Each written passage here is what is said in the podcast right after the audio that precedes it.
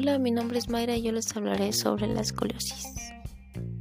Cuando se observa desde atrás, una columna vertebral normal se ve derecha. Sin embargo, una columna afectada por escoliosis muestra una curvatura lateral o hacia un costado, con una forma que parece una S o una C y una rotación de los huesos de la espalda, las vértebras, lo que da el aspecto de que la persona está inclinada hacia un costado. La curvatura de la columna producida por la esclerosis puede ocurrir en la parte derecha o izquierda de la columna vertebral, o en ambos lados y en diferentes secciones. Puede afectar tanto la región torácica como la región lumbar de la columna vertebral. En más del 80% de los casos, la causa es desconocida, una condición denominada esclerosis idiopática. En otros casos, la esclerosis puede desarrollarse como resultado de una degeneración de los discos intervertebrales o como una condición hereditaria. Las curvas anormales de la columna se clasifican según su causa e incluyen las siguientes. Escolosis no estructural, también denominada escoliosis funcional.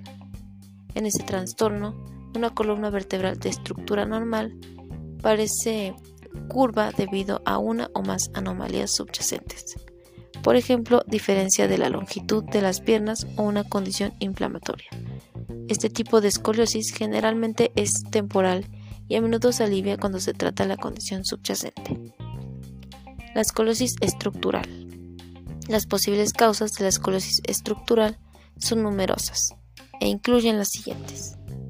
De origen desconocido, una escoliosis estructural idiopática.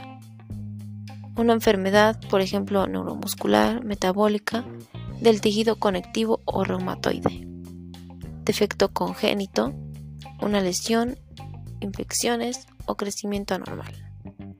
Los síntomas de la esclerosis pueden ser una diferencia en la altura de los hombros, la cabeza no está centrada con el resto del cuerpo, diferencia en la altura o posición de la cadera, diferencia en la altura o posición de la escápula, al pararse derecho la diferencia en la forma en que cuelgan los brazos a ambos lados del cuerpo es diferente, al inclinarse hacia adelante, los lados de la espalda quedan a diferente altura. ¿Cómo se diagnostica la escoliosis? Para diagnosticarla se requiere un examen físico e historia completa y se pueden realizar estudios como las radiografías, las imágenes por, por resonancia magnética o una tomografía computarizada. En cuanto a su tratamiento, el médico determinará el tratamiento específico para la escoliosis en función de lo siguiente.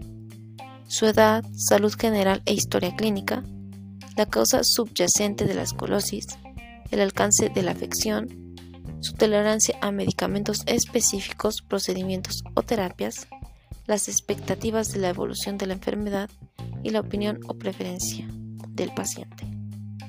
El objetivo del tratamiento es detener el avance de la curva y prevenir deformidades. Y este puede incluir observación y exámenes repetidos. Estos consisten en determinar si la columna continúa curvándose y se usan cuando una persona presenta una curva de menos de 25 grados y aún está en crecimiento. Se pueden usar corsés ortopédicos. Pueden usarse cuando la curva mide más de 25 grados a 30 grados según una radiografía pero el crecimiento esquelético continúa.